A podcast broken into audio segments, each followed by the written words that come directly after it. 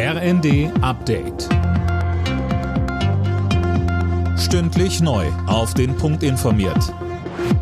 Ich bin André Glatzel. Guten Tag. Die Bundesparteien beschäftigen sich heute mit der Niedersachsenwahl. In Berlin werden die Spitzenkandidaten erwartet. Die SPD hatte die Wahl trotz Verlusten gewonnen und kann in Zukunft mit den Grünen regieren. Die FDP ist an der 5%-Hürde gescheitert. Die CDU wird sich wohl in der Opposition wiederfinden. CDU-Generalsekretär Schaja sagte im ersten, Die Union ist es nicht gelungen, die Kompetenz für die wesentlichen Fragen, nämlich Energiekrise und Inflation, so umzuwandeln, dass wir es in Stimmen umwandeln konnten. Die Menschen sind unzufrieden mit der derzeitigen Regierung, aber vertrauen uns noch nicht vollständig, dass wir diese Aufgabe lösen. Die russische Armee hat am Morgen offenbar mehrere ukrainische Städte bombardiert, darunter auch die Hauptstadt Kiew.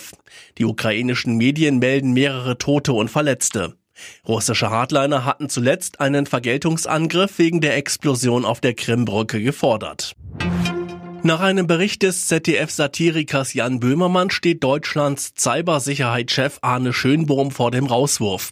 Das berichtet unter anderem der Spiegel. Mehr von Tim Britztrup. Der Präsident des Bundesamtes für Sicherheit in der Informationstechnik nimmt es privat mit der Sicherheit offenbar nicht ganz so genau.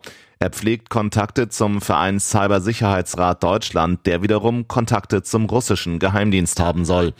Darüber ist man in der Bundesregierung extrem verärgert. Bundesinnenministerin Faeser hat einen für Donnerstag geplanten gemeinsamen Termin abgesagt. Sie will Schönbohm so schnell wie möglich ersetzen.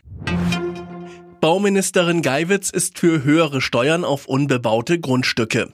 Das berichtet die Bild-Zeitung und beruft sich auf den Beschlussentwurf zum Wohnungsgipfel übermorgen. Mit der höheren Besteuerung soll verhindert werden, dass baureife Grundstücke als Spekulationsobjekte dienen. Alle Nachrichten auf rnd.de